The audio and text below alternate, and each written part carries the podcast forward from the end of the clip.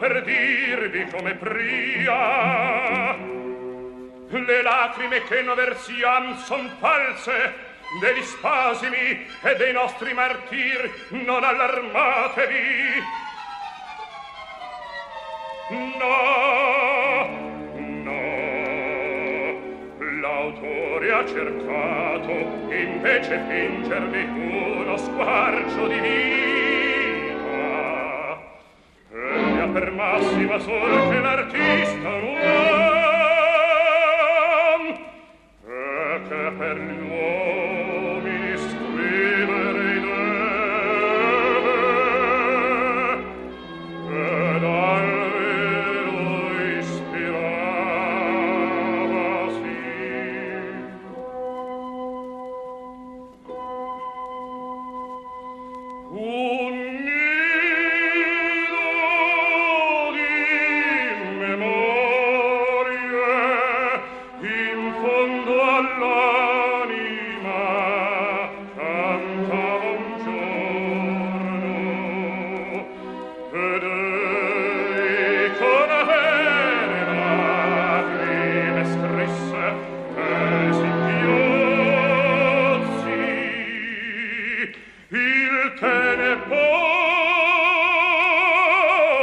a te.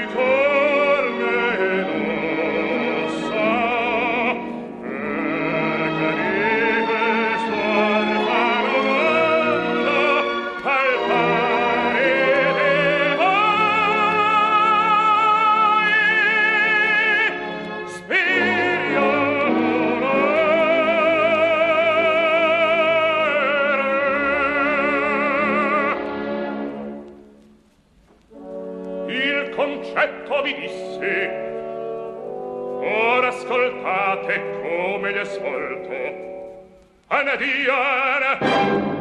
incominciate!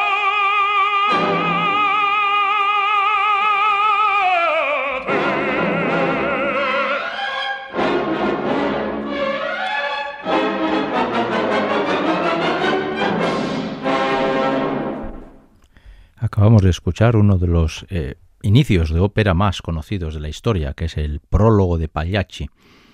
De hecho, mm, en realidad, bueno, la ópera ha comenzado, pero la ópera no ha comenzado. Y es que este prólogo, eh, el personaje es eso, es el prólogo. Y está considerado este prólogo como la declaración de intenciones más eh, clara y, y evidente de un movimiento operístico nuevo que surge a finales del siglo XIX, que se llamará verismo, que viene de verità, italiano, la verdad, y que ahora trataré de explicar muy sucintamente en qué consiste. Eh, este personaje, el prólogo, acaba de, de cantar, incominchamo, comencemos, y a partir de ahí se levantará el telón, porque normalmente este prólogo se canta a telón bajado, se levanta el telón y comienza lo que es en sí la historia de la ópera, la historia de los payasos. Hoy vamos a dedicar este programa de Ópera On, aquí en Radio Vitoria, de forma íntegra a Pagliacci, la primera ópera que estrenó Ruggiero Leoncavallo y su ópera más conocida con muchísima diferencia. Este prólogo ya he dicho que tiene una carga ideológica muy importante porque en este prólogo, este personaje, el prólogo, nos dice qué es el verismo y nos viene a reivindicar que frente a una ópera antigua en la que los personajes principales eran seres casi de otro mundo, reyes, héroes, hadas, eh, personajes de ficción, eh, dioses peleándose por, por las prebendas de los humanos, seres misteriosos, de repente surge una corriente que trata de hacer de los protagonistas de la ópera a personas de carne y hueso. Y Pagliacci es lo que tiene. Eh, cuando se levante el telón después de este incominchamo que acabamos de oír, por cierto, muy bien cantado en la voz de Ettore Bastianini, se levanta el telón y estamos en un pueblo italiano a finales del 19, en pleno agosto, imaginémonos un calor impresionante, y a un pueblo pequeño perdido en el centro de Italia va a llegar una compañía itinerante de payasos. Son cuatro. Canio, que es el jefe de la tropa, y el que, y el que en la obra final va, es el tenor y el que va a asumir el papel principal. Luego tenemos a Tadeo, un señor que está jorobado, que tiene una cierta deformación física y que está secretamente enamorado de la esposa de su jefe, de, de Canio. Luego tenemos a Beppe, que es un pedazo de pan, un buenazo, y el que trata siempre de, poner paz en los conflictos. Y luego tenemos a Neda, la esposa del jefe, por lo tanto la, jefa del grupo, que eh, casado con el jefe, sin embargo, hace ya tiempo que no le quiere. Y es que el amor que había entre Canio y Neda por lo menos para ella ya se ha diluido y Neda ha encontrado el amor en los brazos, secretos por supuesto, de Silvio, que casualmente vive en el pueblo donde acaba de llegar esa tropa. Imaginémonos en ese pueblo pequeño donde nunca llega nadie, que de repente llegan cuatro payasos con su carromato, con su trompeta, con su ruido, y lo que ocurre es que los payasos se colocan en el centro de la plaza a anunciar que esa misma noche va a haber un gran espectáculo, un grande espectáculo. Cantará ahora mismo Jussi Björling. Un gran espectáculo a 23 Prepara il vostro umile buon Vedrete le smani del bravo pagliaccio. E come si vendica e tende un bellaccio. Vedrete di toni a trema la carcassa E quale matassa d'intrighi ordirà. Venite onorateci Signori e signore. A ventitré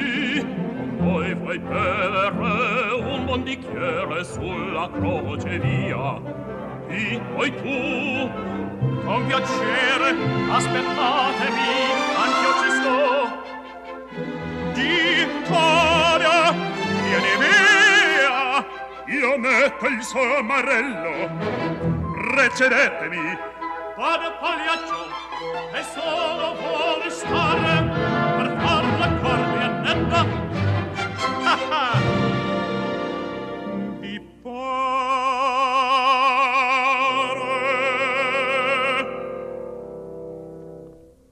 Era la voz de Jussi Björling justo cuando la tropa de payasos entra en este perdido pueblo del centro de Italia. Y, un, y uno del pueblo, un aldeano, que de hecho no tiene ni nombre el personaje, es un aldeano, eh, sin ninguna mala intención eh, le dice, al comprobar la belleza de Neda, que es la esposa en la vida real de Canio, le dice que, que tenga mucho cuidado, que con una mujer así alguien le pueda hacer la corte a su esposa. Y Canio, que está contento porque acaba de llegar a un pueblo y prevé que puede hacer sacar unas pocas monedas dando la función esa noche, va a cambiar enseguida de registro y va a ponerse muy serio y le va a decir al del pueblo, mira, majo, de bromas lo que quieras, pero a mi mujer ni la toques porque con ese tema no juego yo. Y van a tener que salir sus compañeros de tropa para decirle que, bueno, que todo es una broma, que no hay ninguna intención, Canio está muy lejos de sospechar que efectivamente su mujer está teniendo una aventura con una aventura que es secreta con un vecino del pueblo y Canio ha dejado muy claro que si alguien osara acercarse a su mujer con intenciones aviesas, él se encargaría de acabar con esa cuestión de forma radical. Y durante unos pocos segundos en el pueblo reina la tristeza, porque el payaso se ha puesto muy serio. Sin embargo, en el pueblo, el hecho de que haya venido una tropa de payasos pequeñita, aunque sea pequeña, es una gran noticia, porque en ese pueblo nunca pasa nada. Con lo cual, en todo el pueblo, la llegada de este grupo es motivo de comentario y eh, Ruggiero Leoncavallo, antes de que se desencadene la tragedia, va a desarrollar una escena coral en la que los vecinos van a estar cantando unos junto a otros, mezclándose, comentando la incidencia del día y es que hay unos vecinos nuevos en el pueblo y esa noche a 23 ore, cantaba Björling, a las 11 de la noche, se podrá asistir al espectáculo que van a ofrecer los payasos. Este espectáculo y la vida real, eso va a ser la clave de la segunda parte de la ópera. Pero antes de tirar para adelante y antes de que entremos también en el detalle de la aventura romántica secreta de Neda, vamos a escuchar esta escena coral.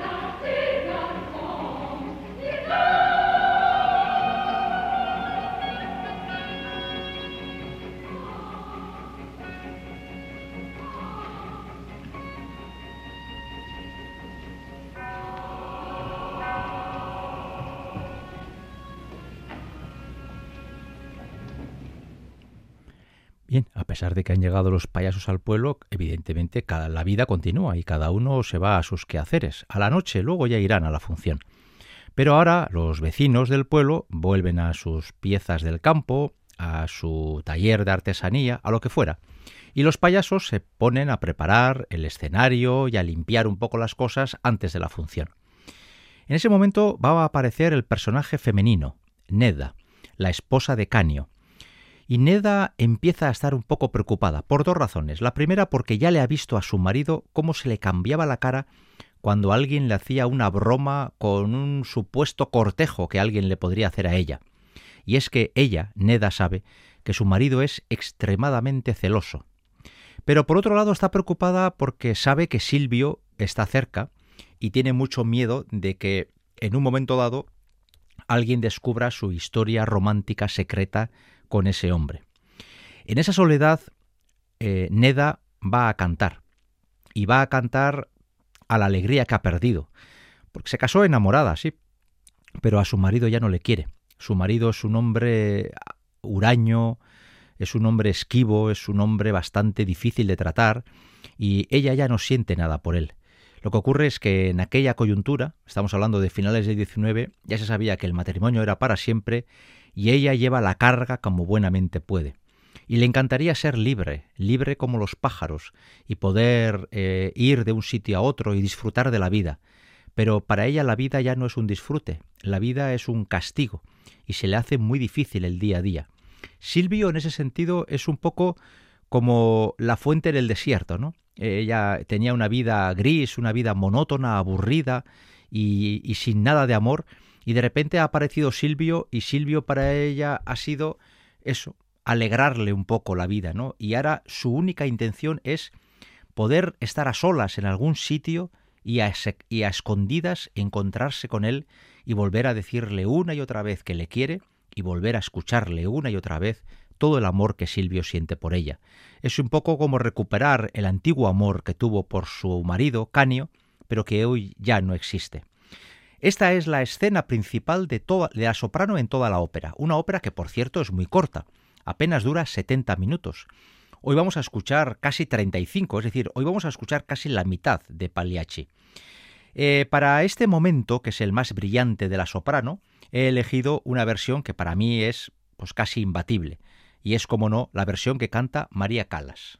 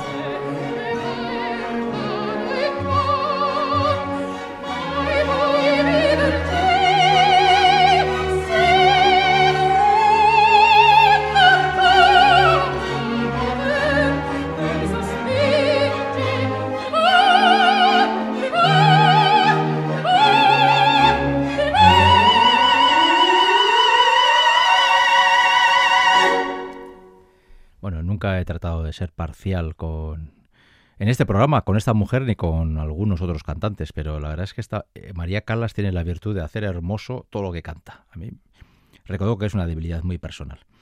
Strídono Lassú, y aquí está cantando esta mujer eh, sus ansias de libertad, de felicidad, ¿no? acaba de decir al principio en el recitativo, ¿no? Sé que mi marido es un hombre muy violento y por eso tiene pánico que se entere que tiene una aventura secreta con Silvio.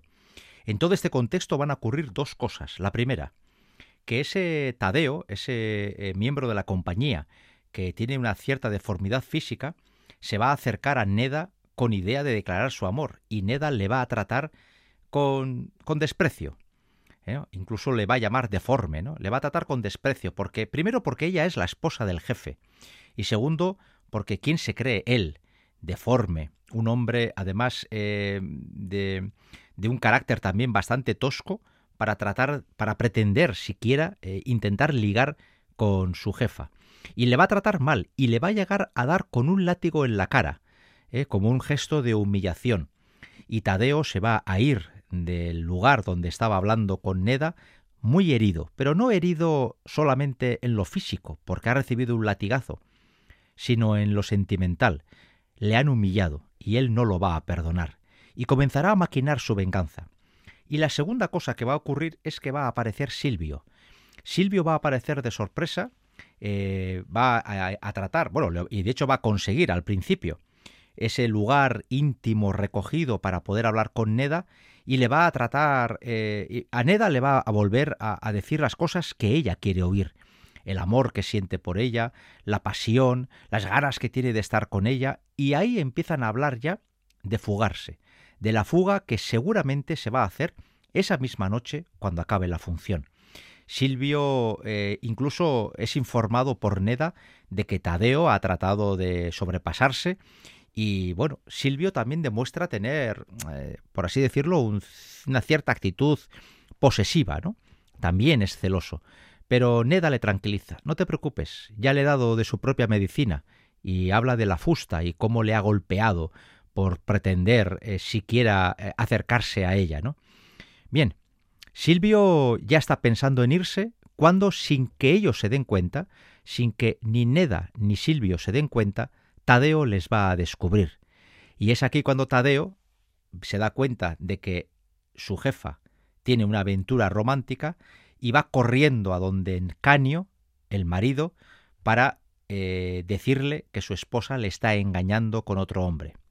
En ese interín entre que Tadeo va a buscar al marido y vuelve con el marido, Silvio eh, y Neda eh, dicen sus últimas palabras y se juran amor eterno y Silvio le promete que esa noche todo terminará, porque ellos ya están hablando de la fuga.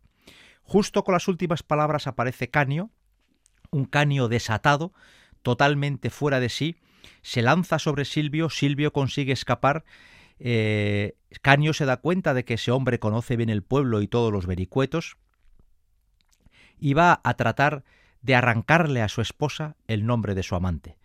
Pero su esposa se va a mantener firme, jamás le dirá el nombre de su amante. Y eh, en esa tesitura, cuando Canio está muy nervioso, totalmente exaltado por lo que acaba de vivir, y Neda está asustadísima, se, llega el momento de la representación. Canio tiene que irse a su camerino, a su a su vagón o al garromato donde se maquilla y tiene que maquillarse de payaso y en ese maquillarse de payaso, mientras se va embadurnando la cara de blanco para convertirse de canio en el payaso que tiene que hacer reír a todo un pueblo, ese hombre que está totalmente desesperado porque acaba de descubrir que su mujer tiene un amante, mientras se maquilla la cara, canta la que es, evidentemente, la escena más conocida de toda la ópera, esa escena que todo el mundo que ve Pagliacci quiere que llegue, que es el recitar, vesti la yuva, Bien, vamos a oír una versión que, bueno, yo siempre he defendido que es la mejor versión que existe de este área. Estoy convencido, mis amigos operísticos eh, me lo han dicho repetidas veces, que hay mucha gente que no estará de acuerdo. Pero como yo estoy de acuerdo y como yo he elegido la música, vamos a oír la voz de Carlo Bergonzi en la versión para mí inmejorable que dirigió en su momento para Deutsche Grammophon Herbert von Karajan. Este es el área más célebre, este es el momento que todos esperan, y para mí es una interpretación que quizás no sea muy exagerada, muy dramática, pero está muy, muy bien cantada. Es la voz de Bergonzi.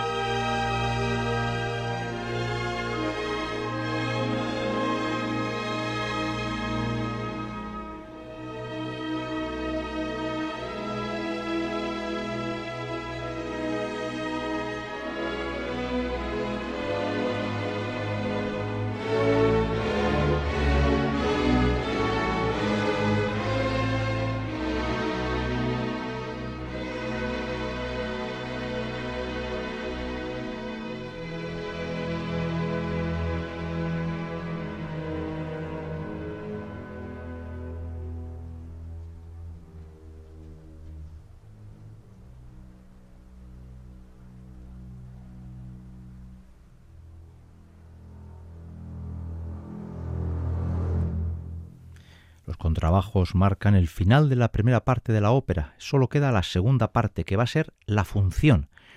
Canio está destrozado. Tiene que salir al escenario a hacer reír a la gente cuando acaba de enterarse que su mujer le engaña con otro. Y lo que va a ocurrir viene sabido, es conocido, pero va a comenzar la función. Y en esa función, Colombina, es decir, su esposa Neda, es pretendida por un amante secreto. Y Pagliaccio, es decir, Canio, va a descubrir a su mujer eh, en esa aventura. Con esto quiero comentar que se, da la paradoja de que lo que se canta, lo que se vive en la historia, acaba de vivirse en la vida real. Y esto va a hacer que Canio, en un momento dado, no sepa lo que es, lo que es verdad y lo que es ficción, lo que es cierto y lo que es eh, actuación. Esta, eh, para mí, estos 18 o 20 minutos de actuación, a mí me parecen uno de los finales de ópera más brillantes de la historia. Y además es uno de los ejemplos paradigmáticos de lo que es hacer teatro dentro del teatro. Es decir, en una ópera se representa que hay una representación teatral donde hay un hombre que es incapaz de discernir lo que es real de lo que es ficticio.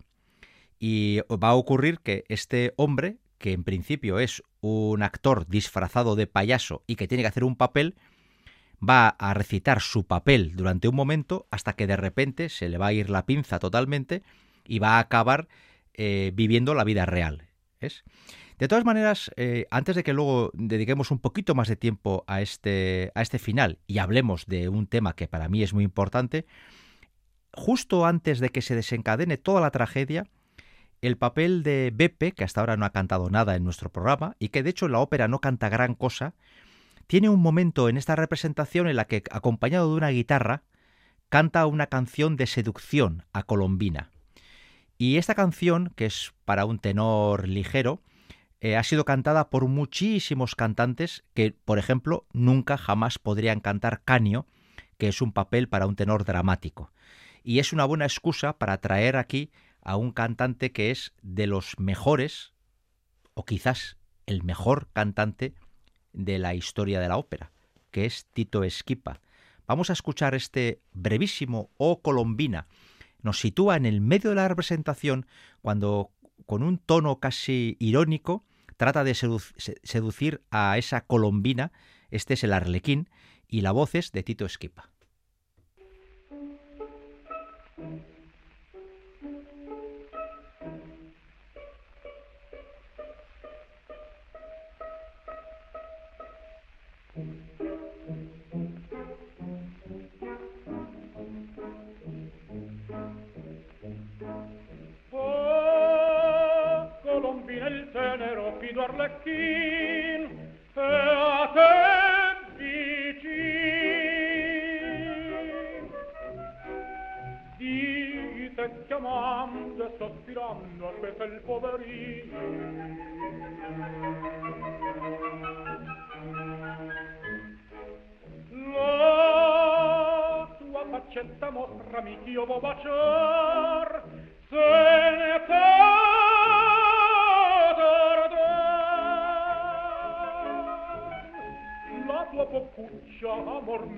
mi cruccia, amor mi cruccia e mi sta a tormentare. E mi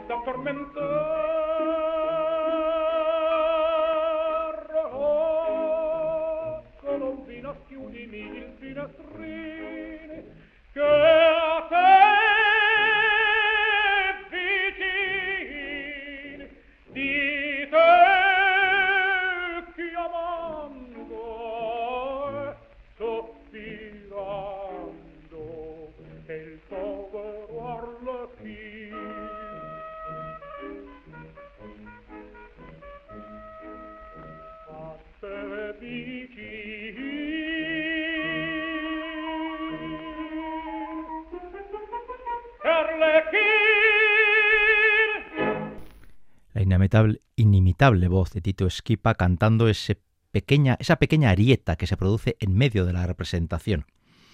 Bien, estamos repasando, porque estamos a punto ya de acabar, de hecho no nos queda más que un solo corte musical.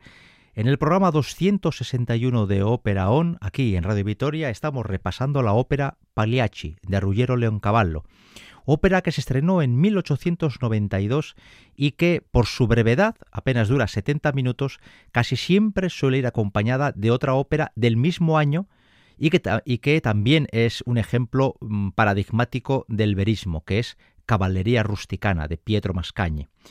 Javi Sáez el apartado técnico y un servidor Enrique Berta del micrófono estamos construyendo esta propuesta, la ya dicho, la 261. Y vamos con el final. Y el final es uno de los ejemplos más claros, más meridianos de lo que es un final dramático. Si se quiere incluso un final pasado de rosca. Estamos en la representación. Canio quiere saber quién es el nombre de su del amante de su mujer. Pero, y por eso él se va a saltar el guion que tiene que recitar y va a exigir a su mujer una y otra vez que le dé el nombre de su amante.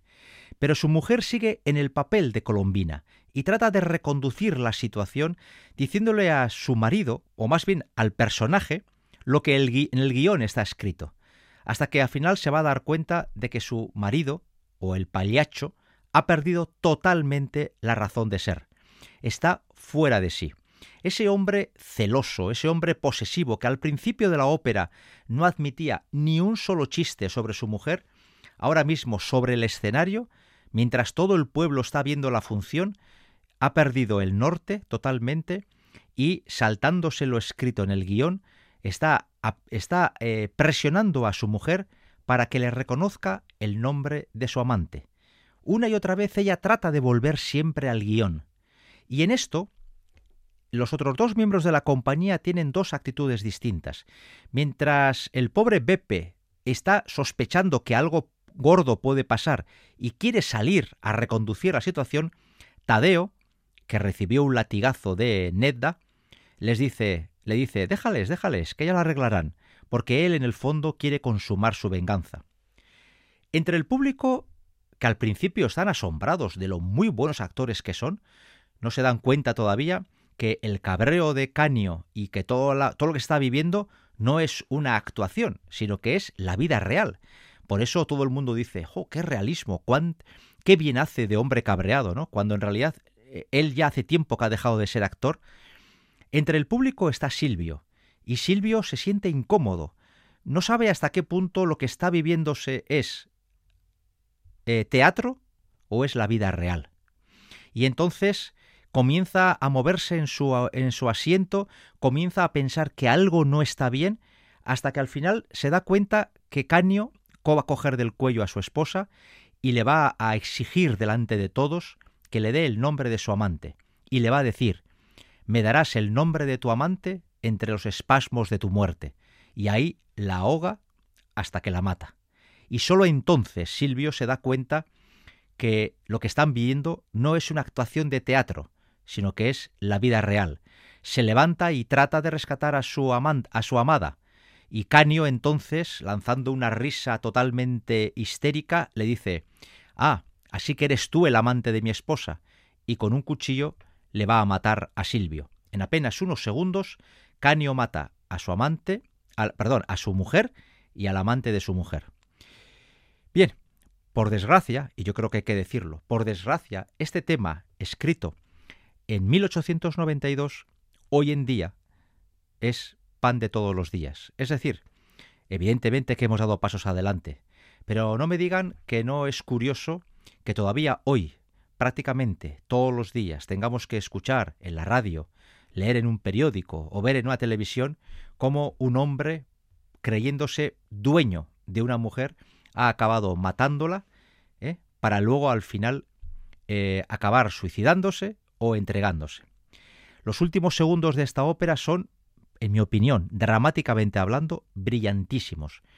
Toda la gente del público mira aterrada a los dos cuerpos difuntos, y Canio se dirige al público y les dice La comedia es finita. El teatro ha terminado. Y así hemos visto esa fusión perfecta que se produce entre teatro y vida real, donde uno ya al final no sabe qué es ficción y qué es realidad, qué es representación y qué es el vivir de todos los días. Como hemos oído el rechitar de Bergonzi, que es bastante comedido, he pensado que el final este, que es tan, tan, tan, tan salido de madre, es tan dramático, vamos a oírlo al, que quizás para muchos sea eh, uno de los mejores caños, Mario del Mónaco. Estos últimos ocho minutos los dejamos en la voz de Mario del Mónaco cantando el papel de Canio, Gabriela Tucci en el papel de Neda y otros cantantes en frases sueltas que acompañan para ver este final tan explosivo, tan intenso, que es el final de Pagliacci. En la confianza de haberles hecho disfrutar con esta comedia que es finita, hasta la semana que viene.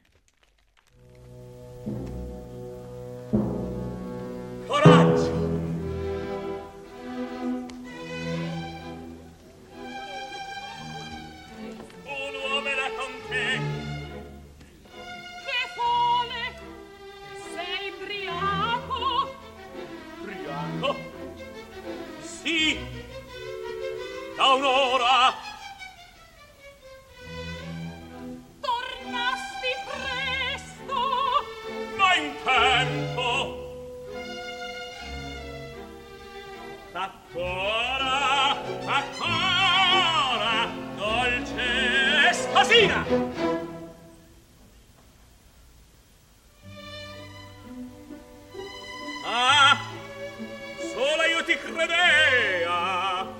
due posti son là. Commessi ne a Taddeo che là si chiuse per paura. Orsù farlo credetela credetela e se pura